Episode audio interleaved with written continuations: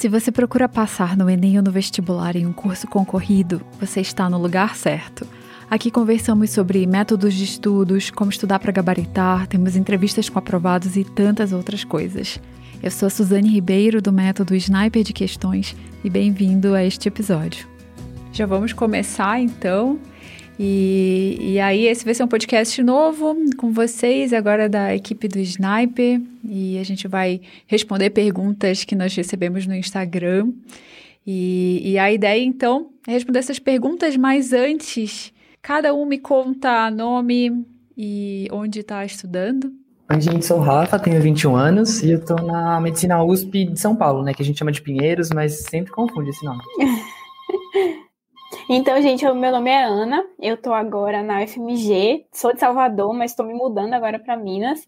Uma loucura, mas vai dar tudo certo. E assim, foi a universidade dos meus sonhos desde de pequenininha. Então, estou assim, vivendo o sonho na realidade.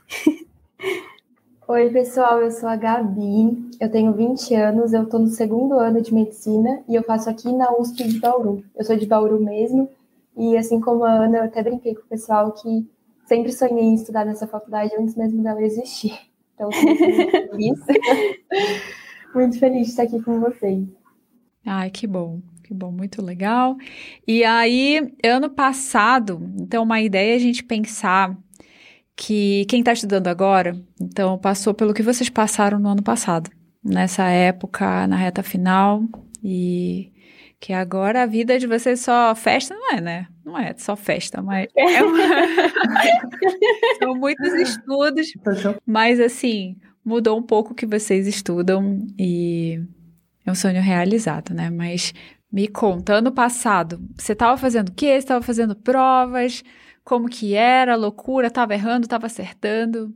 Como era? Ah, então, é que ano passado para mim não foi nem um pouco de novidade, assim, porque era o meu terceiro ano já de, de pré-vestibular, né, de preparação para o vestibular depois do ensino médio. E aí eu tava feliz, porque eu tava acertando muito mais do que eu já tinha acertado, assim. Eu acho que sempre a gente olhar para quanto que a gente está acertando é uma boa para ficar motivado também. Só que claro que bate pressão de, do pré-prova, claro que bate insegurança, e eu acho que hoje eu tô meio parecido, assim, tô com umas provas bem difíceis aí de imunologia, que dá vontade de desistir, mas tô bem animado também. E é, são problemas diferentes que a gente tem que enfrentar, né, no cursinho na faculdade. Só que quando a gente passa bem melhor. Bom, no meu caso foi no ano retrasado, né, que eu que eu tava estudando para o vestibular. E eu lembro que esse momento de setembro, virando aí para outubro, é, foi um momento muito de eu olhar para mim mesma e eu ver é, tudo que eu tinha feito, tudo que eu tinha construído e tudo que eu já tinha de positivo para mim. É, mudar esse, esse olhar, em vez de olhar para o que estava faltando, porque eu ainda não tinha, para o que eu já tinha, porque eu já tinha conseguido construir, conquistar, foi uma coisa que é, fez uma reviravolta assim no meu estudo. E porque é um momento de muito desespero, de muito nervoso, a gente vê que tá chegando. Quando a gente começa a contar as semanas, caramba, faltam, sei lá, 10, 9 semanas, é, dá um super desespero. Então, às vezes, a gente parar, olhar para para nós, sabe, sem pensar na prova, no colega, na família, na pressão, mas a gente parar e olhar pra gente foi algo que mudou assim muito a minha cabeça nesse momento, nessa época do ano. Então, acho que nesse momento, quando eu estava no cursinho, era o que eu estava fazendo nessa época. E a gente já entra em detalhes em cada um desses comentários, mas e, e você, Ana? Como era essa época? No meu caso, Suzane, eu, tipo assim, tinha uma, uma forma de lidar com minha ansiedade. Eu tinha uma forma de lidar com minha ansiedade que era escrevendo eu comecei a fazer um diáriozinho de bordo. Então, tudo que eu passava durante os dias, durante os pensamentos que eu estava tendo durante prova, durante é, lista de questões, essas coisas, eu ia anotando nesse caderninho mesmo, para poder identificar, sabe, é, gatilhos. É, eu acho que tudo vai ficando mais intenso, né? Os acertos, os erros, as inseguranças, a, o ânimo também. Nessa época do ano tá tudo a flor da pele, né? E eu achei incrível que ela falou de escrever. Nossa, eu vou começar a fazer isso agora. Pro resto da vida, assim. É bom. E, e assim, entrando em detalhes com vocês, vou, vou seguir aqui. É, então você, Rafa, nesse ano aí você falou que já tinha mais acertos. E como foi esse caminho? Porque assim, não começou assim, eu imagino. No começo desse último ano? Da sua preparação como um todo. Então você estava acertando, porque essa é uma pergunta muito comum. Quando, por exemplo, tanto quanto você já está acertando bem, você sempre acha que tem que acertar mais, ou ainda fica naquela dúvida: será que eu estou dando o melhor? Será que eu estou acertando o suficiente? Ainda mais você pensando na USP Pinheiros, que é 83 por. Assim, 83 a nota de corte ano passado. Então, pensando nesse lado, e também no ponto de que você não começou acertando bem. Então, como. Você lembra mais ou menos como foi esse caminho? Sim. É, a gente nunca chega num ponto assim que você fala, nossa, eu tô preparado, sabe? Eu acho que essa insegurança, inclusive, ela é um sinal de que você está no caminho certo. Porque se você se sente insegura, é porque você sabe o quão difícil que é a prova, né? Quem está muito seguro, normalmente é quem está tá com mais dificuldade, que acaba nem sabendo das dificuldades que tem. É, no comecinho, eu, eu, eu, errava mais, só que eu estava mais seguro do que eu estava no meu terceiro ano, sabe? Eu acho que junto com o meu progresso, foi aumentando a minha insegurança também. Que é ruim, mas ao mesmo tempo é o que motiva a gente a ficar sempre estudando, sempre inovando e sempre querendo acertar mais, né? Nunca pode chegar ao ponto em que você vai estar confortável e ao mesmo tempo a gente não pode se cobrar de gabaritar, porque nenhuma prova nunca vai exigir que você gabarite a prova, né? Sempre vai ter erros até na véspera da prova com a sua preparação no final. Eu acho, pelo menos. Então, então insegurança não necessariamente é ruim. Pode ser algo que só incentiva a continuar. Vocês também passaram por isso, Gabi? Sim, com certeza. É, a insegurança é uma coisa que é, assombra a gente em muitas das coisas que a gente faz na, no dia a dia. Então, se a gente fez uma lista de exercícios, ai, será que tá bom esse tanto? Será que eu aprendi? Será que eu consegui? Será que eu. Será que tá na minha cabeça tudo que precisa tá? É, e, e tudo isso mexe muito com o nosso emocional. E uma coisa que me ajudava muito com essa questão da segurança, é, de confiar em mim mesmo, já falei sobre isso, mas a questão da segurança do, da busca pelo nosso melhor, é uma coisa que um professor assim muito querido falava, que a gente sempre tem que pensar que a gente fez o melhor que a gente podia naquele momento. Naquele momento foi isso daqui que eu pude fazer, foi isso daqui que eu consegui fazer dentro das condições que eu tô, dentro do, do que eu tô vivendo no, no meu dia de hoje, e isso já é fenomenal, né? Então, é, isso, assim, é até é muito forte para mim, porque me ajudava demais, sabe? Não, hoje eu consegui fazer cinco questões, hoje eu não tô bem, mas tá bom, pelo menos eu fiz, pelo menos eu consegui. Então, ter, ir desenvolvendo e trabalhando esse tipo de segurança mais pessoal é, foi, assim, crucial, crucial mesmo. Perfeito. E para você, Ana? Assim, no meu caso, Suzane, é, isso de insegurança, eu fui muito ajudada por começar a ler sobre o estoicismo, sabe? Porque quando a gente olha sobre essa filosofia de que nada é certo, mas não precisa ser, sabe? Quando você tem isso na sua consciência de que naquele dia você fez algo que vai te levar para o resultado que você quer. Você está fazendo 1% a cada dia que vai te levar para o resultado. Não importa qual seja esse resultado, não importa daqui a três meses. No dia de hoje, você fez alguma coisa que vai te ajudar a chegar naquele objetivo? Então tá perfeito, sabe? Essa parte da insegurança, a gente tem conversas consigo mesmo. É aquele aquele catastrofismo que a gente tem na nossa cabeça de dizer e se e se, e se, e se eu não passar? E se acontecer alguma coisa? E se não sei o que? E se o que eu tô fazendo não é o suficiente, sabe? Mas eu tentava me dissuadir dessas, dessas, desses diálogos eh, catastrofistas que eu tinha, é, escrevendo. Eu escrevia tudo, toda vez que aparecia algum pensamento, assim, muito ruim, porque na verdade a, a, a nossa cabeça ela pega assim o nosso ponto fraco quando a gente tá com, com esse si na cabeça, a gente sabe no nosso interior qual é aquele negocinho que vai nos deixar mal. E aí nossa cabeça vai e toca naquela ferida. Entende? Isso é o que gera a insegurança, a ansiedade. Então, quando vinha um gatilho desses na, na, na, minha mente, eu tinha um caderninho do lado, que era como se fosse assim: eu não vou parar de estudar para ficar pensando nessas besteiras. Então, eu me dissuadia escrevendo, porque quando eu lia, eu via que era loucura que eu estava pensando, sabe?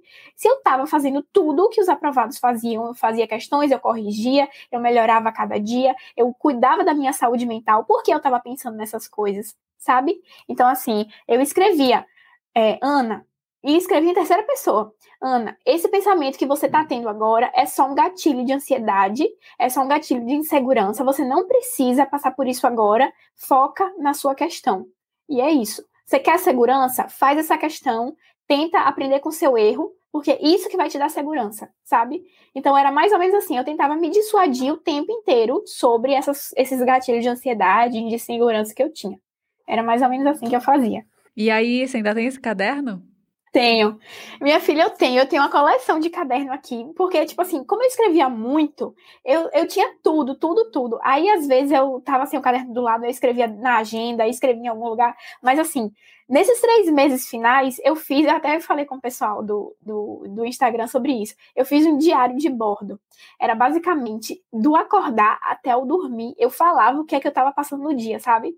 De pensamento, de alimentação, de meditação, de exercício físico, tudo, tudo, tudo. Eu mapeei esses três meses todos. Eu parecia um laboratório, você não tem noção. Tipo assim, é, se um dia eu passasse mal, por exemplo, assim, eu não estava conseguindo render, aí eu ia ler o que eu tinha feito no dia anterior. O que é que eu fiz de errado no dia anterior que não tá me fazendo render hoje? Aí eu dormi é, menos de oito horas, eu comi muito carboidrato, eu fiz não sei o quê, porque, tipo assim, eu descobri para mim mesma que eu não posso comer carboidrato antes de dormir porque depois no outro dia eu fico muito sonolenta, eu não consigo acordar bem, assim, essas coisas, sabe? Então eu tinha que comer, por exemplo, alguma coisa que fosse de difícil absorção, vamos dizer, uma coisinha de aveia, uma panquequinha, um negocinho assim, mas não, por exemplo, um pão, eu não conseguia comer pão de noite. Mais ou menos isso, sabe? Eu fui mapeando tudo, tudo, tudo. Fiz meditação hoje, quantas vezes? Fiz exercício físico, quantos minutos? Fiz o que de exercício físico? Comi o quê? Era mais ou menos isso. E esses diálogos internos que passavam comigo, sabe? Hoje eu tive tive muito, muito, muito diálogo interno sobre catastrofismo. O que é que eu fiz hoje que me fez ter esses diálogos? Fui no Instagram, batata. Fui no Instagram e vi aquele menino de 14 anos que passou em sete faculdades e eu tava aqui há um tempão me lascando para poder aprender as coisas. Eu disse: não, então esse é gatilho, não vou mais, entendeu? Quando apareceu um negócio assim no meu Instagram, já anoto logo. Olha, você vai ter gatilho hoje de tarde, você já sabe disso, então saiba que isso é tudo da sua cabeça, tudo mentira. Você tá fazendo seu melhor aqui agora e foca nisso aí, foca em você. E escrevia isso para mim mesmo, em terceira pessoa. Minha mãe achava que era uma loucura, mas eu acho que deu certo. muito, muito bacana. E você teve essa ideia assim, sozinha? Como foi? Não, eu fui assim, eu escutei um podcast de. Eu não sei se você conhece, que é Tim Ferriss. Ai, nossa, meu ídolo. Sim. Pois é, maravilhoso demais. Aí ele entrevistou é, uma escritora que fez aquele livro Grande Magia, não sei se você sabe, que é a mesma de Comer, Rezar e Amar. Isso, exatamente. Aí ela falou que quando ela estava em momentos que ela precisava meio que se redescobrir, ela fazia um diário.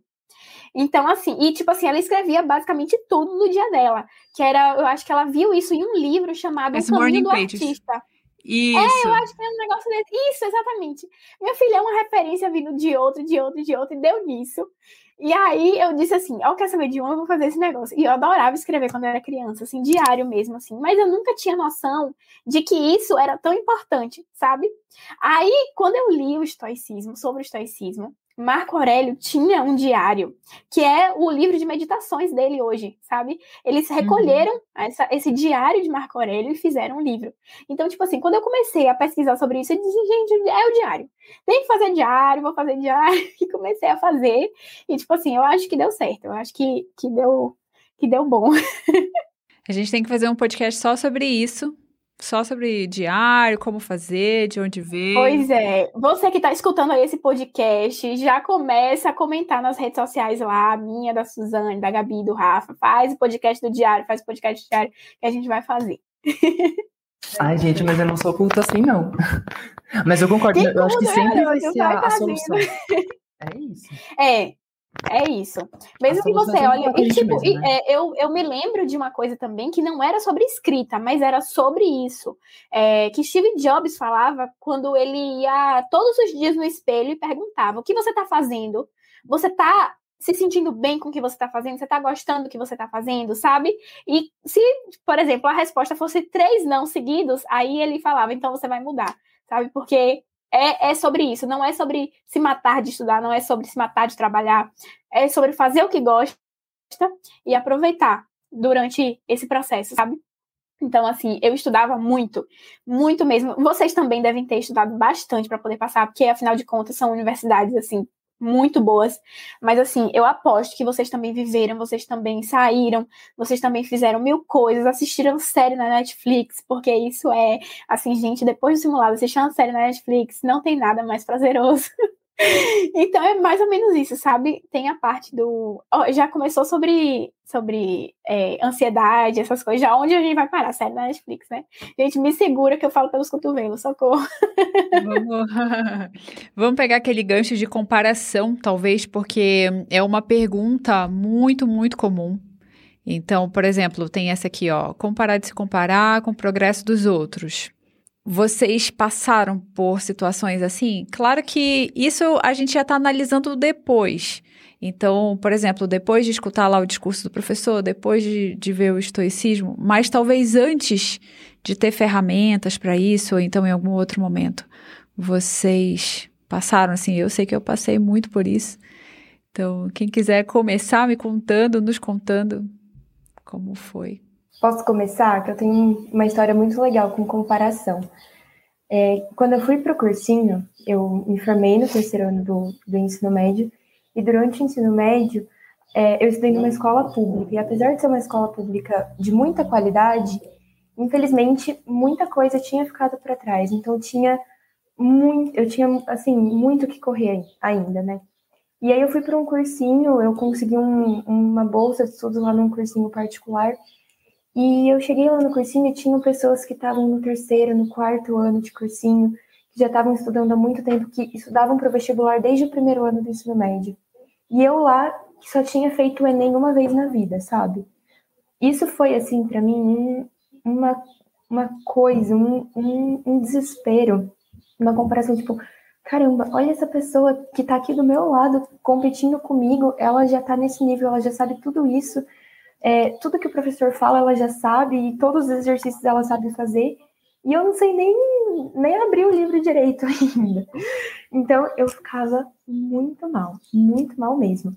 Mas, em alguns momentos, eu conseguia usar é, esse sentimento como um, um gás, sabe? Não, a pessoa tá assim, então, caramba, eu vou me inspirar nela para eu crescer também, para eu conseguir é, evoluir, conseguir me superar cada vez mais. Mas era muito difícil. Tinha dia que a gente se sentia super mal. Não vou dizer, ai, eu conseguia transformar essa coisa ruim numa coisa boa todos os dias. Não é assim, a gente sabe. Então, eu sofria muito com comparação, muito mesmo. E aí, quando eu fui, é, não passei no, no meu primeiro ano de cursinho, quando eu fui para o meu segundo ano de estudos, eu assisti uma palestra que foi assim muito transformadora para mim. Foi logo no, no começo do ano. E nessa palestra as, as meninas elas passaram uma imagem. É, é uma coisa muito boba, mas foi algo assim que mudou minha cabeça. Elas passaram uma imagem do eu, eu não lembro de que competição que era, mas era do Michael Phelps, aquele nadador, é, que na época que ele estava assim no auge, né? Que é a clássica foto que ele tá nadando, olhando para frente, assim, na, na baia dele ali na piscina, e o, o rapaz do lado dele não tá focado na, na no nado dele, tava olhando pro, pro concorrente dele, prestando atenção no que o concorrente dele estava fazendo. E aí, no final, quem ganhou? O, o Phelps acabou sendo o campeão. E quando as meninas Eu tinha essa imagem, Gabi, na, no meu vision board. Nossa. Eu tinha essa imagem no meu vision board. Essa, essa é. imagem, assim, é, foi, foi, o significado é dela icônica, é uma coisa tão, tão pequena, mas o significado que isso tem para mim mudou, assim, o, o meu mindset inteiro, sabe? Até porque no meu segundo ano de cursinho, eu fui para um, um, uma escola é, que tinha muito mais gente, tinha muito é, volume, assim, quantidade de aluno mesmo. E aí tinha muito mais gente que era muito boa, entendeu? E tinha gente lá que os professores já conheciam, que às vezes o professor é mais próximo e tem aquela, aquela amizade, a gente vê aquilo, a gente sente assim um horror. E toda hora que eu me sentia esse horror, eu lembrava, foco no que eu tô fazendo, na minha, na minha realidade, no meu contexto, no que, no que a Gabi tem para si mesma, entendeu? É isso que vai fazer eu passar, não é o que a outra pessoa está fazendo, o que eu acho que eu tenho que fazer me comparando com a outra pessoa. É eu comigo mesma, né? E isso também foi muito importante na segunda fase para mim. Porque na, quando eu fui para a segunda fase da FUVEST, eu passei em cima, assim, no corte, né? Eu não, acho que eu só passei com um ponto a mais, se eu não me engano, mas foi assim, no corte. E eu via lá as, o máximo de acerto das outras pessoas que tinham acertado, sei lá, 80, 85, 89, uma, uma coisa assim muito longe, muito absurda para o que foi a nota de corte do meu ano, né? Que foi em 2000 e 20, FUVEST 2020. Eu acho, né? Eu acho que foi FUVEST 2020, e aí eu, eu, eu meio que me dei por perdida. Eu falei, gente, eu não vou passar. Olha isso, eu tô no corte. Olha o tanto que as outras pessoas acertaram. E, e eu lembro que eu vi, assim, que todo mundo tinha ido muito bem. Era um ano que, assim, todo mundo tinha acertado, sei lá, mais de 75 na FUVEST. E eu tava, gente, o que que tá acontecendo? Eu não vou passar. Eu meio que desisti. E aí uma amiga falou para mim, Gabi, a segunda fase é você com você mesma. É, é, é isso, foque em você, faz o seu estudo, tudo que você já tem, tudo que você conseguiu construir. E foca nisso, foca em você. E é, essa fala dela eu lembro até hoje certinho. Ela falou assim: Irmã, segunda fase é você com você mesma. Ela falou desse jeitinho, o jeitinho dela falar. Então, olha, até me arrepia. Isso transformou, assim, a, a minha cabeça, a minha relação com a comparação. A minha maneira de lidar com a comparação, né? Porque a comparação, infelizmente, sempre acaba surgindo em alguns momentos. Mas o grande ponto, ao meu ver, é como a gente lida com isso. Ai, Perfeito. É, eu não tenho essas referências bonitas, mas é, mim é muito aquele negócio de, tipo, a grama do vizinho é sempre mais verde, sabe? Acho que a gente nunca vai parar de se comparar, porque é uma coisa que a gente faz principalmente no vestibular, que é muito quantitativo, né? Tipo, ah, eu fiz tantos acertos, eu fiz tantos mais um. A gente nunca consegue parar. Só que eu acho que tem que ficar martelando na sua cabeça o tempo todo que você, tipo, não tá se comparando de uma forma justa, né? Eu acho que esse, essa ficha me caiu quando eu passei. Porque daí agora a gente está na faculdade, a gente está suave, nossa, o vestibular nem era tão difícil assim, e era difícil, sabe? Eu acho que quando a gente vence alguma coisa, aquilo parece muito sem valor. Então, tipo, se você, sei lá, dominou uma disciplina que você tinha muita dificuldade, nossa, agora eu tô muito bem em redação, tô consistente, uma nota muito boa, aí você vê uma pessoa do seu lado que tá melhor do que você em física, e você não pensa se ela tá boa em redação ou não, sabe? Aí você vê aquele negócio, nossa, mas a pessoa é muito melhor que eu em física, eu nunca vou passar, e, na verdade, a pessoa talvez pode ter uma nota menor que você no vestibular. Eu acho que a gente tem que conhecer a pessoa por completo para conseguir se comparar e a gente nunca vai conseguir. Principalmente numa situação de vestibular, que é tão complexo, é tão cheio de nuances, e a gente nunca conhece as pessoas por inteiro, né? As pessoas têm os seus interesses próprios, elas têm, né, têm motivos para querer esconder as coisas de você. Então, agora eu entendo isso. Uma coisa que me fez sofrer muito, muito, muito, quando eu estava no cursinho. Essa comparação. Só que hoje em dia eu acho que eu daria melhor com isso. Assim, no meu caso, como eu tinha feito, sim, eu tinha feito quatro anos, no caso, antes de passar, e eu tinha feito dois deles em cursinho. Então, tipo assim, logo quando eu entrei no cursinho, eu até falei isso no, meu podcast, que eu vi aquele quadro enorme, todo decorado, de ciclo de Krebs, de não sei o quê, das fórmulas de física.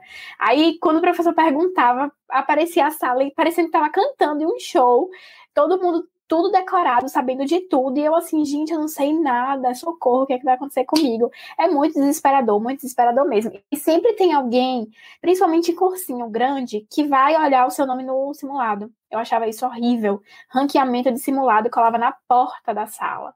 E alguém ia e olhava o seu nome na carteirinha, o número da carteirinha, e ia procurar onde é que você estava. E, tipo assim, isso me fazia muito mal, vocês não têm noção. O meu quarto ano de cursinho é, foi no, no Bernoulli daqui de Salvador, não sei nem se pode falar o nome. Depois, se não puder, Suzane, você dá uma cortada.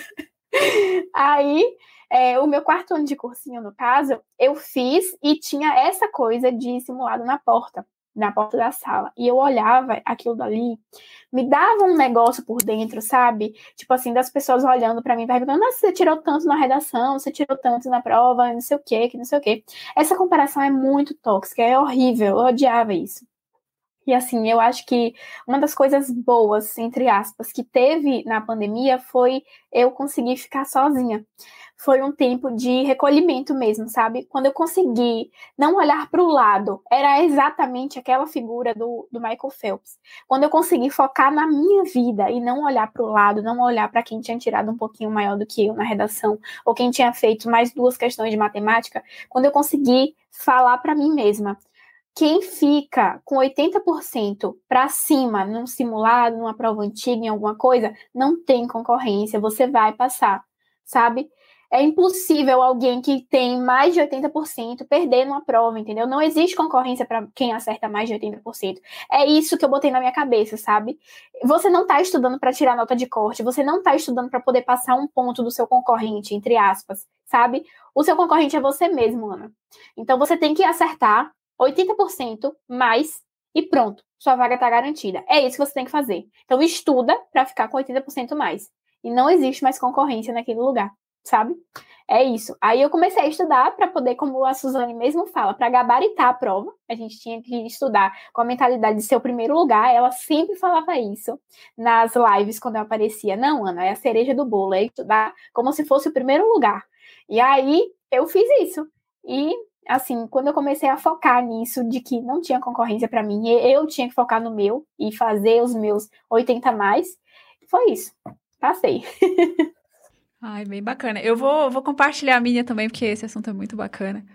Quando, quando eu estava estudando, eu, assim, eu passei por tudo isso que vocês falaram, mas, assim, um detalhe só é que eu, eu pensava na questão da inteligência. Naquela época não tinha ainda mentalidade, não tinha esse livro para falar, então tinha meio que a ideia de uma inteligência fixa, você nasce com aquilo e não, não tem muito o que fazer. Então, quando eu vi aquela mesma história lá dos colegas no cursinho, assim, a pessoa tem 15 anos já foi primeiro lugar da AFA, já tá passando no IME. Nossa, eram umas coisas assim. E eu pensava assim, nossa, mesmo se eu estudar o dia inteiro, será que eu sou inteligente o suficiente para aprender isso? Sabe? Foi, foi um ponto muito importante. Com, assim, ficar pensando nisso. Até que, assim, não tinha foto do Phelps, mas eu fui pensando, não, bora dar o melhor que, que for possível. E se não der, não deu. Depois eu passo em uma outra faculdade. Mas a gente tem que tentar. Então, bem essa ideia. E também tem, tem outro ponto de, dessa comparação, que assim, às vezes, quando você estava no ensino médio, você estava no ensino fundamental, você estava assistindo série, você estava brincando, você estava fazendo outras coisas. E aquele seu concorrente estava estudando. Então, desde criança, ele já estudava em uma escola que só estudava, que não brincava. Então, eu até falava, né, enquanto eu estava assistindo o Maluco no Pedaço, o pessoal estava fazendo Olimpíada de Matemática, Olimpíada de Física. Então, é, é certo. É natural que isso aconteça. Então, eu saí só... do. Suzane, para você ter noção, eu saí de um colégio que eu tive a matéria de redação dissertativa argumentativa no terceiro ano, na última unidade que eu fui um colégio que era técnico, então a gente tinha, tipo assim, automação industrial, é, consertar computador, essas coisas, durante a nossa formação no ensino médio. Eu nunca paguei o ensino médio porque eu fiz a provinha para essa escola e fui. E assim, quando eu cheguei na escola, no, no cursinho, no caso, e tipo assim, as, as pessoas decoravam a redação, decoravam as coisas da introdução, das, tipo tudo, as frases de filósofo. E quando a professora perguntava, todo mundo falava em coro. Tipo assim, agora vamos botar a frase tal filósofo. Como é a frase daquele filósofo? Aí a pessoa ia e, tipo, falava a frase inteira. Eu disse, gente, onde é que eu tô? Meu Deus, eu sou muito burra, eu não sei nada disso. E depois que eu vim perceber, era tudo decorado, que era tipo assim, tudo fórmula de bolo. É, os professores faziam musiquinha para o povo decorar e tipo assim, meu Deus do céu. Quando eu comecei a descobrir isso, e quando eu falo para as pessoas que estão no primeiro ano de cursinho, eu falo assim: calma, isso tudo aí é uma fachada, não se preocupa com isso, você vai conseguir aprender as coisas, sabe? Isso daí é tudo para te assustar. Pelo amor de Deus, não tenha medo, não desista do seu sonho só porque você está achando que você não é capaz. Entende? Aí foi, era mais ou menos isso. Essa mesma coisa. Eu acho que todos os aprovados já passaram por isso, né? Esse banho de água fria quando chega. E aí depois você começa a pegar no tranco, assim, entender que não é bem assim que a banda toca. É uma coisa que faz a gente crescer muito, né? Tipo, eu tava do outro lado quando eu entrei, tava do lado das pessoas que comparavam nota mesmo, que falavam para todo mundo quando ia bem. Eu recebi uma redação que eu ia bem, achava que tudo bem, colocava em cima da mesa pra todo mundo ver, sabe? E aí, eu nem sei se é chato falar, assim, é, é um discurso revanchista que eu vou dar agora, só que é revanchista comigo mesmo. Então, tipo, tudo bem. É, a pessoa que eu era quando eu fazia isso, eu não tinha a mínima chance de passar. Mínima, assim, sério. Tipo, eu tava muito longe. Naquele ano, eu não fui pra nenhuma segunda fase. As provas que não tinha segunda fase, eu ficava em vários milhares, assim, de, de classificação.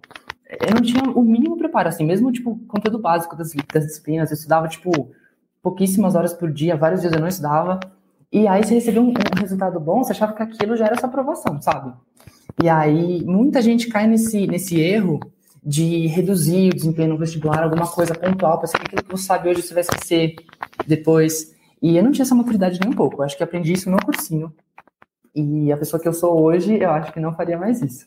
Espera, uma coisa que, que foi me incomodando muito nos anos seguintes que eu fiquei no vestibular. E aí eu via como era chato você tá lá há um, há um tempo já e você vê pessoas que estão indo aparentemente melhor do que você e que jogam isso na sua cara é uma coisa que quem faz é porque não está bem preparado. Ô, Rafa, você me lembrou de uma coisa muito importante, que isso também foi uma professora assim muito querida da minha vida que me falou que a gente tem que ter muita humildade para estudar. Porque se a gente fica achando que a, a, gente já sabe tudo, que a gente, ah, não, essa matéria eu já sei, essa matéria eu já sei. Ah, eu tirei mil uma vez na redação, eu já sei, já sei, não vou, não vou mais fazer nada. A gente começa a largar, achar que a gente está tá no topo, só que na verdade a gente só tá se afundando. Então a gente tem que ter muita humildade para assumir, é, não, olha, é eu preciso mesmo. ter mais disciplina, eu preciso ter mais foco, eu preciso prestar mais atenção nos meus erros, eu preciso me dedicar mais no meu estudo, eu preciso parar de procrastinar. Eu não sei essa matéria, eu não sei fração, eu preciso aprender fração, que seja uma coisa Exatamente. básica. A gente tem que ter essa Comigo aconteceu isso, Gabi.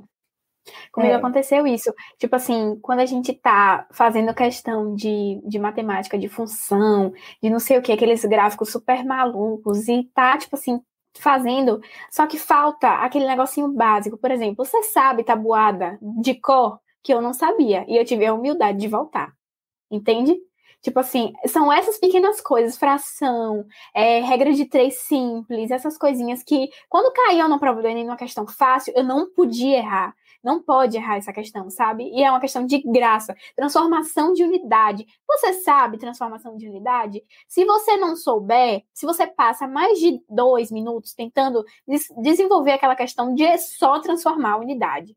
Então, tipo assim, tenha humildade de voltar para a base, tenha humildade. Ninguém vai ficar te olhando, sabe?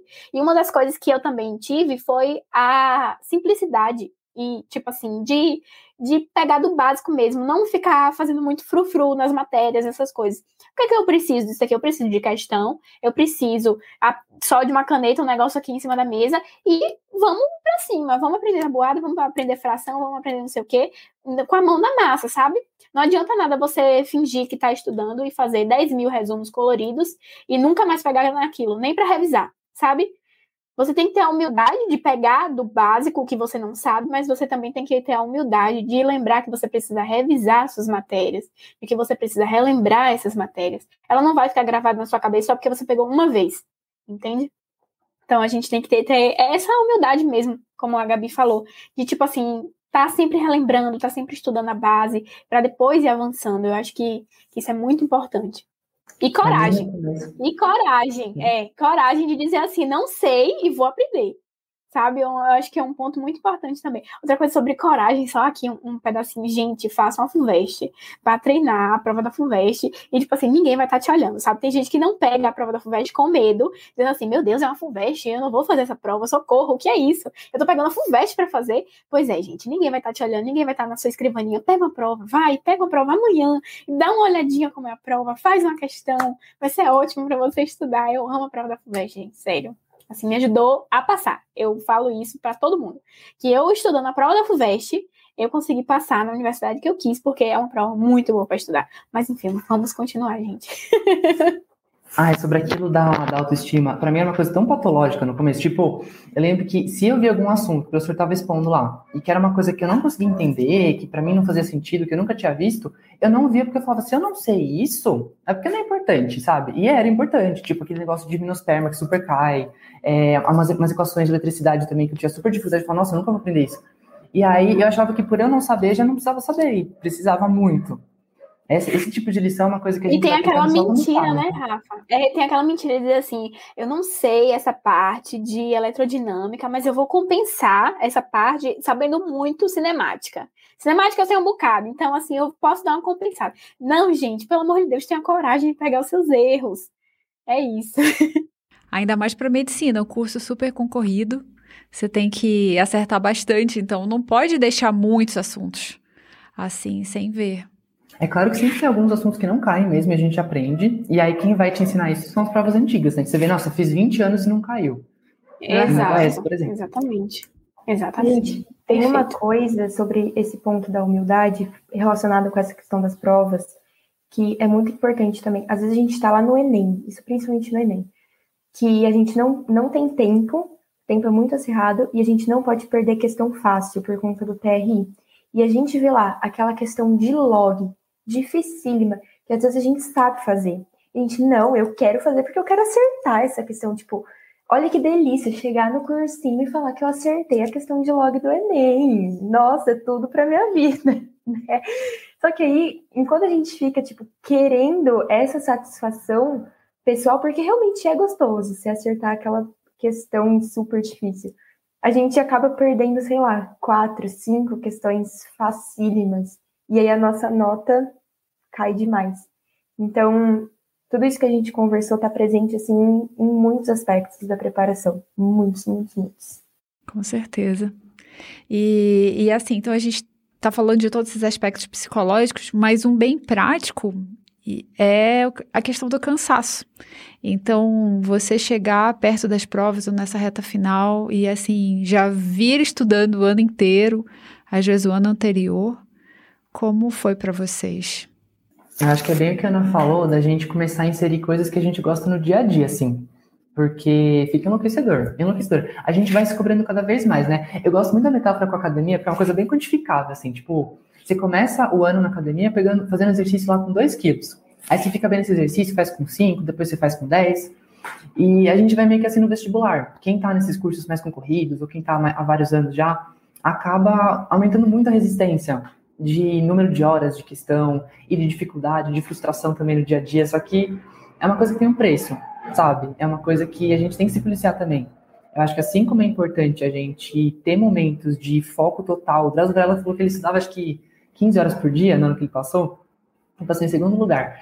É, tipo, a gente também tem que ter esse momento de descontração, de descanso, porque tipo, até os cursinhos mais profissionais, esses aí chiques, tal, famosos, eles colocam um período de descanso. Não porque eles são bonzinhos e porque eles não eles se importam com como a gente está tá psicologicamente, mas porque é, é uma coisa pragmática, uma coisa que faz sentido. Tipo, você parar blocos de estudo nesses momentos. E é cansativo mesmo. Eu acho que é muito, muito isso. Tanto é que, assim, a gente faz Pomodoro justamente porque o nosso cérebro eles tem dois modos de trabalhar, né? O focado e o desfocado.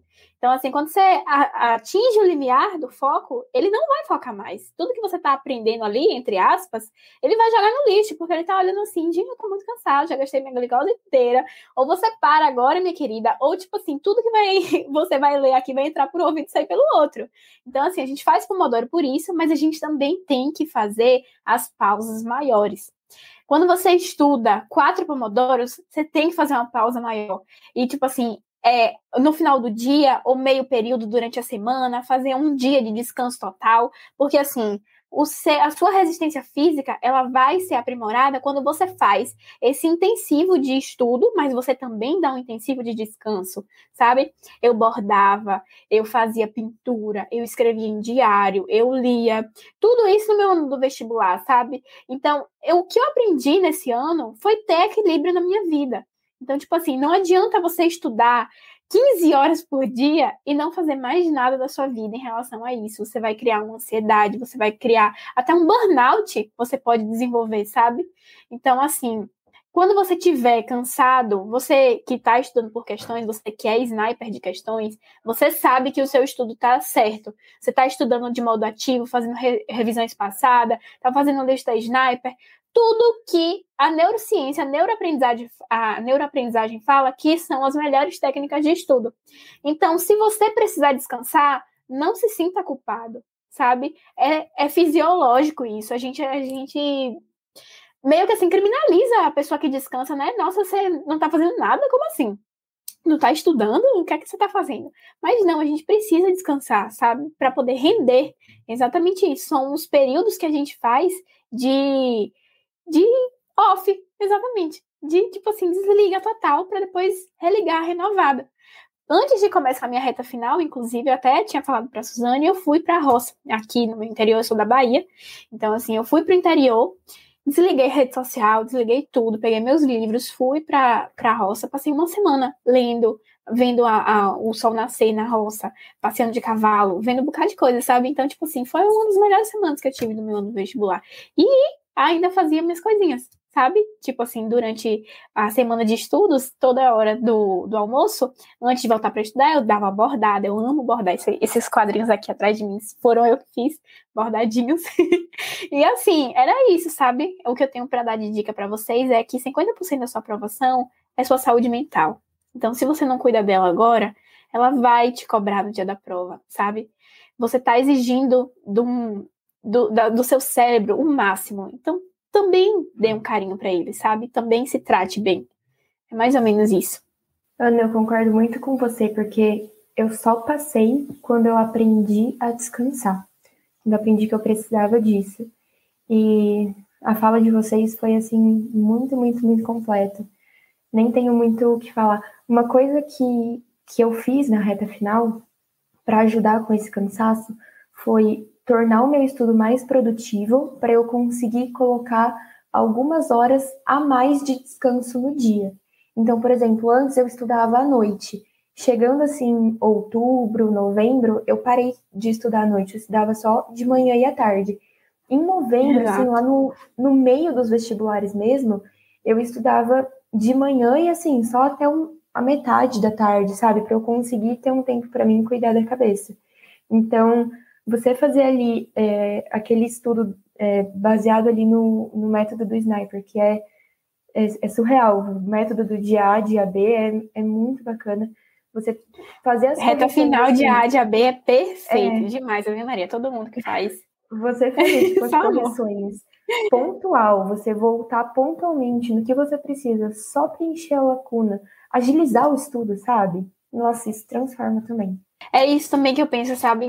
Veja se você concorda comigo. Toda vez que alguém me pergunta lá no Sniper, que eu falo assim, gente, chega na fase 3, vai pra reta final, mais rápido que você conseguir. Começa, tipo, dar o gás agora, porque, assim, quando o estudo por questões é maravilhoso por causa disso. Você tá chegando perto da prova, só que você vai estudando mais produtivamente e vai te sobrando mais tempo. Porque, por exemplo, agora você está assistindo, ou você está acertando 70% das questões. Você chega na reta final acertando 80% e só tem que manter esses 80% e subir um pouco, você só tem 20% de questões para corrigir, sabe? Para fechar a lacuna. E normalmente não é nem lacuna, porque você já está sabendo o conteúdo, é pulo do gato, é porque você errou por falta de atenção. Então, assim, essa parte, chegando perto da prova, você tendo apenas no dia 20% das questões para corrigir, você tem praticamente metade do dia, sabe? Assim, que você pode é, separar em bloquinhos para poder descansar. E isso é maravilhoso. É tipo assim, quanto mais próximo da prova, mais é, descanso mental você vai ter para não chegar em estafa, sabe? Então, assim, é um método maravilhoso por causa disso. Eu defendo, assim, pra todo mundo. Mas é claro, gente, também tem aquela parte de, de às vezes vira procrastinação disfarçada de cansaço, que é uma coisa super bad vibes, que eu detesto ter que falar, mas assim, tipo, às vezes é, a gente Pode consegue continuar. É.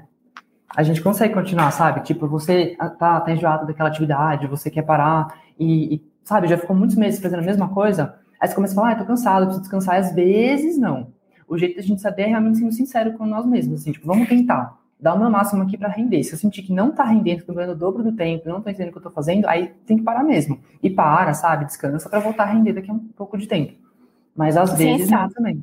Ô, Rafa, eu, eu assim, pelo menos por mim, eu sempre sei quando eu estou procrastinando.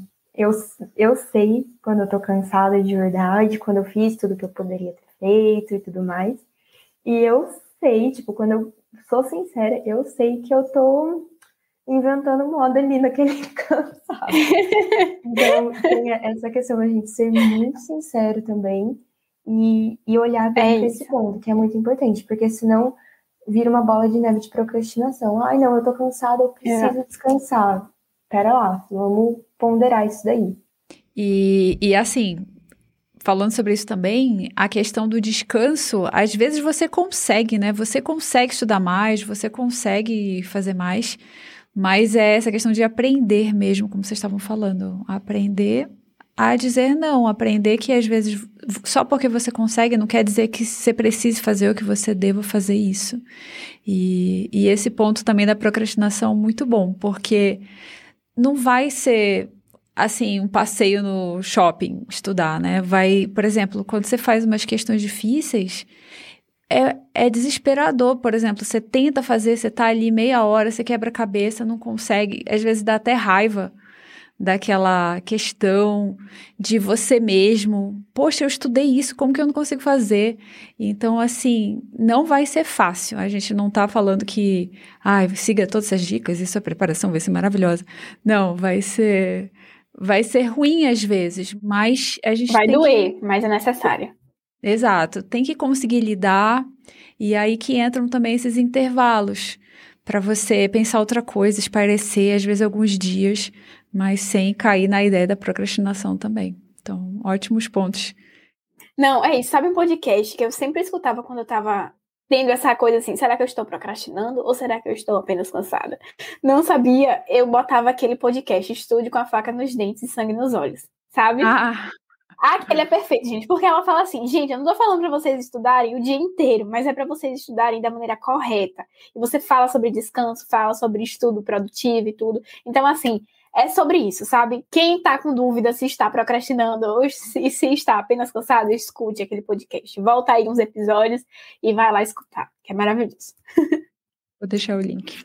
A chave de sucesso, acho, tipo, para qualquer problema de preparação, é a gente ajustando as pequenas metas diárias, assim. Tipo, tem que acontecer. Tipo, você se propõe a fazer, sei lá, 50 questões por dia. Aí, se você viu que ficou suavinho, faz mais, faz 60 no dia seguinte. Se não, faz 40, sabe?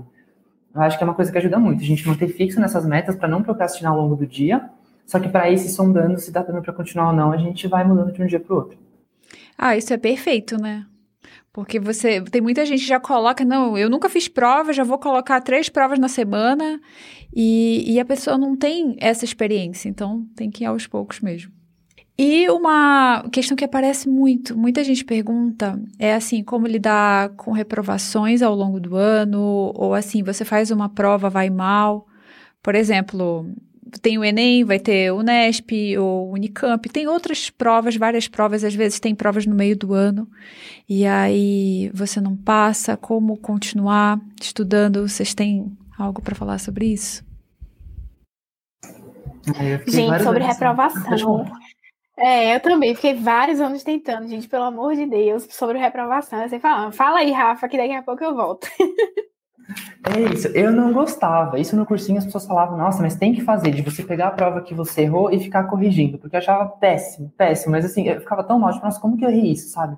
E aí, eu acho que a gente encarar como uma prova qualquer, se você for corrigir, mas se não, tipo, refletir mesmo, com sinceridade. Nossa, o que, que eu fiz que achei que foi bom? Eu, na minha primeira, eu sempre comento, tipo, eu fiquei, na, na, no ano que eu passei, eu fiz FAMEMA, que é uma pública aqui de São Paulo, e eu tinha ficado em 1.500. Tipo, eu demorei para ver essa classificação, eu já estava na faculdade quando ela saiu, só que eu sabia que tinha ido mal, que não ia ser aprovado, né? E aí eu senti que, tipo, sei lá, o café me atrapalhou muito. Eu dormi pouco no dia anterior, daí eu compensei com um monte de café. A gente refletir sobre os hábitos, eu acho que é sempre bom. E lembrar que nunca a aprovação vai ser certa. Então, tipo, mesmo as pessoas que vão passar em primeiro lugar em todas as faculdades que prestaram, elas tiveram dificuldade, elas podiam ter feito melhor, e, e, elas foram sempre atacando esses problemas conforme elas foram tendo ao longo da preparação. Então, isso é uma coisa que a gente cansa de ouvir, mas que é muito verdade e precisa ficar marcando na cabeça também. Uma prova não dita outra. As provas têm um, um, fator de sorte, elas têm um fator de como você está no dia, tem um fator de preparação psicológica que não necessariamente vai se pedir uma prova para outra. Gente, a minha história é muito doida, vocês não têm noção. Então, assim, eu tinha ficado por três pessoas, três pessoas, gente, três pessoas, na, na Federal daqui da Bahia, um dia, ou um ano antes de eu passar na, na UFMG, sabe? E assim, e as notas, as minhas notas durante três anos foram praticamente a mesma nota, 760, 763, mais ou menos isso, sabe? Aí eu cheguei no dia do carnaval e recebi a nota que eu tinha ficado, tipo assim, tinha rodado a lista e não tinha saído meu nome. Aí eu disse assim, eu tipo tava muito mal, tinha me vestido toda de carnaval, toda pintada, gente, de, de glitter. Foi o último carnaval antes do, da Covid, é, do ano passado, né? Tinha toda de glitter e eu chorava, chorava, chorava em cima da cama. E assim, minha mãe, você vai, você vai pro carnaval, vá. Sua tia tava esperando lá venda, vai pro carnaval sim. Aí eu fui pro carnaval, cheguei lá, tia Yara, minha tia, socorro, o que que tá acontecendo? Não passo, eu não passo a minha filha, pelo amor de Deus. Ela olhou pra mim e falou assim, você vai curtir essa noite como se nada tivesse acontecido, porque amanhã você vai tomar um banho, você vai sentar na sua mesa e você vai voltar a estudar. Porque você nasceu para poder fazer isso, você já me falou. Esse é o seu maior sonho. E, tipo assim, eu refleti tanto sobre isso, mas tanto, que eu curti, assim, foi um dos melhores carnavais da minha vida, justamente por isso. Eu refleti assim, gente, o que é uma reprovação perto do resto da vida que eu vou ter vivendo o meu maior sonho, sabe? E eu falei assim para mim mesma, eu tinha me prometido, é até meio doido, né? Porque a pessoa se promete isso, assim, fala com Deus e tudo no meio de uma festa do carnaval, né? Mas foi mais ou menos isso. Eu disse assim pra mim: quer saber, Dilma? Eu vou estudar, mas eu vou estudar tanto esse ano que eu vou passar na universidade que eu sempre quis, no curso que eu sempre quis. E se eu não passar, eu vou fazer de novo até passar. E foi isso, sabe? Eu fui fazendo a, a, o meu estudo desse ano, focando na UFMG, e, tipo assim, foi a universidade que eu passei. E o que eu posso falar para vocês é que, tipo assim, eu fui fazer a FUVEST é, e eu tava assim, faltando cinco meses para poder é, ter a FUVEST, abriu a inscrição. Aí eu falei, Suzane, o que você acha de eu fazer a FUVEST antes do Enem? Eu posso ficar um pouco nervosa, que não sei o que. Ela, não, menina, vai fazer. Vou até numa live, não sei nem se tem gravado isso. Não, você vai fazer a prova, você vai testar, faz, que é ótimo, que não sei o que. E se não, não, não passar, pelo menos viajou. Aí eu, pronto, então vamos. Fui fazer a prova. Aí, quando chegou lá em São Paulo, gente, eu, tipo assim, tinha feito, eu nunca tinha feito FUVEST na vida, eu nunca tinha pego uma FUVEST na vida para poder fazer. Eu disse, eu quero saber, eu vou ser ousada, vou fazer essa prova, começar a estudar aqui para ela e vou fazer vestibular. Aí, cheguei na FUVEST e, tipo assim, tinha feito a prova. Eu suava, gente, vocês não têm noção, acho que foi a prova que eu mais pensei na vida. Eu disse, gente, eu tô aqui fazendo FUVEST, socorro, meu Deus, estou fazendo FUVEST. Eu fazia feliz, você não tem noção, mas eu suava, suava, suava de pensar. Aí eu cheguei e corrigi a prova, que eles já tinham lançado o gabarito. Logo quando a gente chegou em casa, eu e minha tia, é, eles tinham lançado o gabarito oficial. Aí eu disse, vou corrigir. Comecei a corrigir, corrigir, corrigir 80 questões na prova do FUVEST, de 90. Aí eu disse assim, meu Deus, passei.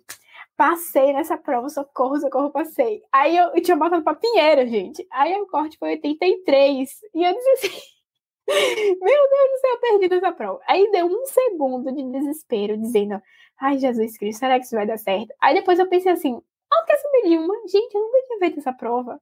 E eu tirei 80 questões de 90 na prova mais difícil do Brasil. Vocês têm noção do que é isso? Eu disse, meu Deus, se fosse qualquer outro ano eu tinha passado.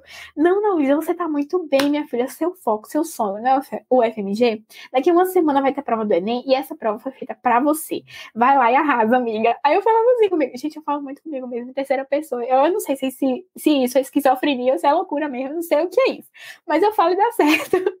Aí eu falei, vai fazer a prova do Enem e essa prova vai ser para você. Aí eu cheguei para a prova do Enem, comecei a fazer, suava, suava, suava. Aí eu terminei a prova. Foi a única prova que, assim, nesse ano que eu fui aprovada, eu corrigi todas as minhas provas que eu fiz. Eu fiz a FUVEST, o Enem e fiz a Unicamp. A Unicamp eu não fui tão bem assim, não. Mas, assim, também não me abalou. Quando eu fui corrigir a prova do Enem, assim que eu cheguei, eu corrigi as duas provas, no primeiro dia e no segundo dia, e mandei pro professor meu de cursinho. E falei assim, Teu, Somando as duas provas, eu fiquei com 160 questões. Você acha que eu passo? Gente, totalmente desacreditada de mim. Aí ele, garota, você passa na primeira lista, você tá louca. Você que mandou um áudio, gente. Eu até compartilhei esse áudio no Instagram um dia desse. Eu acho que ele ficou mais feliz do que eu. Chorava, chorava, mandou vídeo. Eu falei pro meu irmão, Gustavo, eu, tinha, eu acertei 160 questões no Enem. Então, tipo assim, eu acho que eu comemorei minha aprovação três vezes. No dia que eu corrigi a prova, no dia que saiu o SISU, que eu tava dentro, e no dia dia que eu fiz a, a matrícula da faculdade. Então, tipo assim, foi essas três vezes assim que eu vivi a minha aprovação como se nada tivesse acontecido, como se fosse a primeira vez que eu tinha visto aprovada, sabe? Foi muita loucura. Então, sobre reprovação, é o seguinte: não desista, porque esse sentimento de que você conseguiu, de que você passou onde você quis, no curso que você quis, é impagável. Gente, é a coisa mais feliz do mundo. Eu acho que assim foi, um dos momentos mais felizes da minha vida. E o que eu falo para você é exatamente isso. Nenhuma reprovação vai contar quando você passar. Tudo apaga. Tudo apaga. Eu não acreditava quando as pessoas falavam isso, mas é a mais pura verdade, sabe? Essa esse caminho de reprovações meio que assim só vira um caminho que você é, recolhe de aprendizados. Mas a aprovação é a coisa mais incrível que eu já passei na minha vida. Então, é isso. Quando eu não passei, eu fiquei assim, muito mal. Dias, assim, muitos dias, muito triste, muito mesmo. É, eu lembro até que minha mãe ligou pro meu namorado me resgatar lá em casa, tipo, vem, vem ver se acorda essa menina aqui, dá um, um ânimo, não sei, sair um pouco, passear, porque eu, eu, eu não fiquei bem, eu fiquei muito triste, porque a gente sempre acha que a gente vai passar, né? E no meu primeiro ano de cursinho, é, na minha cabeça eu tinha feito tudo certo. É, eu pensava, poxa, eu estudei pra caramba, eu assisti todas as aulas, eu não faltei em nenhuma aula do cursinho. Sábado, sete horas da manhã, eu tava lá fazendo duas horas de aula de artes. Eu fiz tudo certo na minha cabeça, né? Eu, eu tinha feito tudo. Eu fazia resumo, eu tava assim, nossa, ótima. E aí, quando eu vi que eu não passei, foi um um, um baque assim muito grande para mim, porque eu não fui nem para a segunda fase, né? Então eu fiquei assim muito chateada mesmo. Mas passou. É, tem uma coisa que eu aprendi é que os, esses sentimentos ruins eles passam. Por mais que seja muito ruim naquele momento que a gente está vivendo, sempre vai passar. Então, passou, fiquei mal uns dias sim, mas depois passou, consegui superar. Isso a gente consegue, a gente dá conta, a gente já supera tanta coisa, e nos dias ruins a gente supera também. E, e depois que, que eu consegui, assim, superar esses dias, me, me reerguer, eu comecei a olhar para ver o que, que eu tinha feito de errado. Né? Comecei a pesquisar sobre técnicas de estudo, sobre estratégia de prova. É, comecei a pensar no que, que eu ia fazer de diferente, porque eu não, eu, eu não queria fazer aquela mesma coisa que eu tinha feito, sabe? Eu, eu queria mudar, eu queria renovar assim os, os ares da minha cabeça, enfim, eu eu, eu tava com um sentimento, tipo, para mim era uma uma vergonha eu voltar lá naquele mesmo cursinho que eu tinha feito, sabe, naquele mesmo lugar com aquelas mesmas pessoas, eu não, não queria esse sentimento. Então, aí que eu comecei a pesquisar muita coisa, a estudar sobre como estudar, é, traçar uma estratégia, entender tudo que, que poderia acontecer ali. E, e aí que eu comecei a me reerguer, comecei a ver que, que ia dar certo, comecei a mudar ali o, a minha mentalidade sobre, sobre as coisas, sobre tudo que eu tinha mais sofrido no ano passado.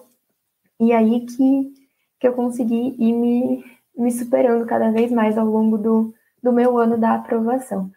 E sobre corrigir as provas, né? Porque em tempos normais era tudo assim: primeiro o Enem no fim de semana, Aí depois Unesp, Unicamp e FUVEST, tudo seguidinho, né? Pelo menos aqui para o pessoal que faz as provas de São Paulo é assim. É, eu não aguentava de curiosidade. Então, assim, eu corrigia com todos os gabaritos possíveis. Assim que eu saía da prova, eu já estava lá, gabarito, gabarito, gabarito, porque eu não, eu não me aguentava, eu não ia conseguir dormir se eu não corrigisse, sabe? E no, no ano que eu não passei, eu corrigia e eu via que eu ia mal eu falava, tá, eu fui mal nessa, mas tem a outra semana que vem, então ainda dá para eu ir bem, foco no bola para frente, sabe? Foco no próximo. No segundo ano, quando eu corrigi e eu vi que eu fui bem, isso deu um, um gásinho, sabe? Tipo, ai, semana que vem tem a outra, então bora lá, vamos melhor ainda. Só que aí no meio disso teve as provas que eu não fui mal, porque eu fui bem no Enem, na Unesp e na Unicamp eu não fui bem, tanto é que eu nem fui para a segunda fase. E aí teve a FUVEST que eu fui bem também. Então, deu uma, uma desequilibradinha aí, mas eu consegui manter o, o foco no que, no que eu queria, que era o Bauru. Então, para isso, eu precisava do Enem e da FUVEST. Eu nem tava, tipo assim, entre aspas, né? Eu nem tava ligando para a Unesp para a Unicamp. E aí eu consegui manter esse meu foco no que eu realmente queria e nas provas que eu realmente tinha estudado, né? Eu fiz prova antiga do Enem e da FUVEST, eu não fiz prova antiga da Unesp, eu não fiz prova antiga da Unicamp. Então eu queria ser o quê? Um, uma Mulher Maravilha ali para ir bem em tudo assim, de graça? Não dá também, né? Então ponderar isso me ajudou também nessa, nessa fase aí desses desesperos. Eu acho que a gente tem em comum nós quatro, assim, é que a gente tá na, a gente tá ou estivemos na faculdade que a gente mais queria, né? Esse esse sonho ele motiva assim a gente, tipo, você pode cair uma, Exato. duas, três vezes, só que o meu papel de prédio celular ele era a fachada da faculdade, sabe? E aí sempre que eu tipo, é exato, social, gente, tipo, muito isso. A gente lembrava. E, e isso eu... é uma coisa que leva a gente para frente. Eu ia lá na faculdade porque aqui em Bauru é tudo muito perto, né? Eu ia, eu ia estudar na biblioteca da faculdade, eu dava uma volta, assim. Toda vez que eu passava lá na frente, eu fazia assim, ficava rezando, rezando, rezando. Quando saiu a nota do Enem, eu falei, gente, eu preciso ir lá, não. Eu fui lá e eu, eu andava naqueles campos, eu rezava, eu rezava tanto, tanto, tanto, pra motivar, sabe? Eu pensava, eu gostava de seguir pessoas que tinham passado, que estavam ali, que, que gostavam. Inclusive, é por isso que, que as, eu tento o máximo que eu posso postar sobre como que estão as coisas, o que está fazendo, o que está acontecendo, porque eu sei o quanto isso me ajudou, o quanto isso me motivou. Então, ah, é, é muita coisa. Aquela parte da rotina, né?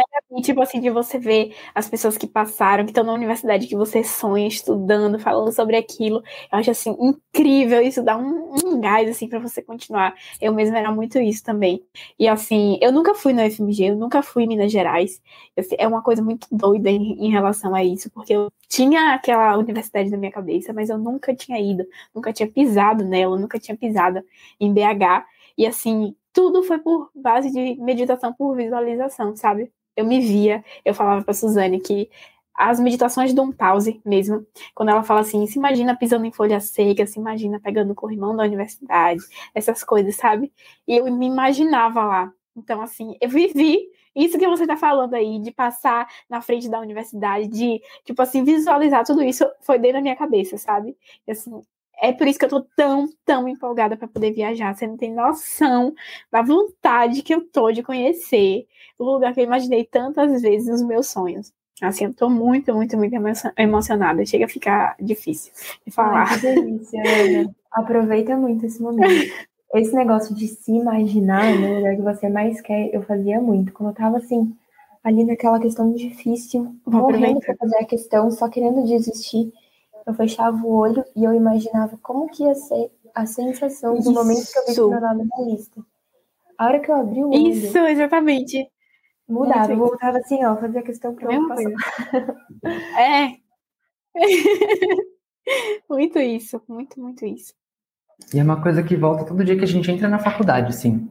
Tipo, todo dia da sua vida você vai lembrar que você conseguiu, sabe? Eu adorei que vocês falaram. Nossa, ficou muito, muito legal essa, essa entrevista. Eu acho que a gente pegou as principais dúvidas que são assim nessa questão da psicológica do cansaço dessa rotina difícil da reta final ficou bem bacana e tem alguma coisa mais que vocês gostariam de falar ou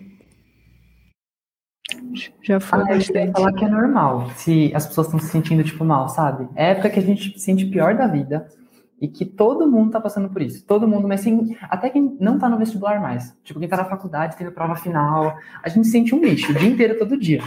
Mas que é todo mundo, pelo menos. Precisa de um Natal e um Réveillon pra se recuperar, né? Isso, exatamente. E agora que do nada, no, tipo assim, quase final do ano, terminou o meu semestre e eu vou começar um semestre bem no, nessa época de Natal e Ano Novo. É, Pois é, meus filhos. Mas agradecendo que não é sofrendo pelo SISU, tá? Todos os dias a gente fala assim, anatomia é muito melhor do que sofrer pelo SISU, gente. É só isso que eu tenho pra poder falar para vocês. Então, assim, é isso sofrimento, é, é, dificuldade sempre vai existir, só muda de endereço, mas é muito melhor você estar tá sofrendo por algo que você quer, por algo que vai te motivar, por algo que brilha os seus olhos, do que você ficar sofrendo assim por é, matemática, redação, essas coisas. Então, são só três meses. Três meses da sua vida que você vai dar o seu máximo, que você vai dar o seu gás, que você vai dar tudo de si para ano que vem você estar tá vivendo a realidade dos seus sonhos. Então, eu acho que três meses é um investimento que vale a pena. Fica com isso na cabeça. Ah, vale, né, Ana? Meu Deus. Oh, como? E como? Nossa Senhora. E uma coisa que, que ajuda muito é pensar, acreditar em você e pensar que você vai conseguir superar aquilo, que você vai sobreviver, que vai dar tudo certo, que a gente consegue superar e que você, você é forte, sabe? Confia. Confie em você. Pense em tudo que você está fazendo, pense na sua história, na sua trajetória, naquilo que só você sabe, sabe? E isso, isso é o que motiva. Confie em você, acredita, vai passar, você vai superar e vai dar tudo certo. Perfeito. Então, assim, a gente encerra o podcast.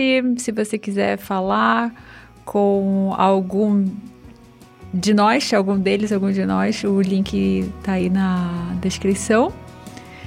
E bons estudos. Obrigada a cada um de vocês pela entrevista. E continuamos lá no Sniper. Prazer conhecer vocês. E comenta aqui se você gostou desse novo formato, com as perguntas, tudo bonitinho. Compartilha esse podcast com todo mundo que você conhece. E vai lá no Instagram fazer mais pergunta pra gente, que logo logo a gente volta para poder responder mais coisinhas para vocês. Beijinhos. Obrigado também, maravilhosa. Verdade. É verdade, pessoal. Muito obrigada.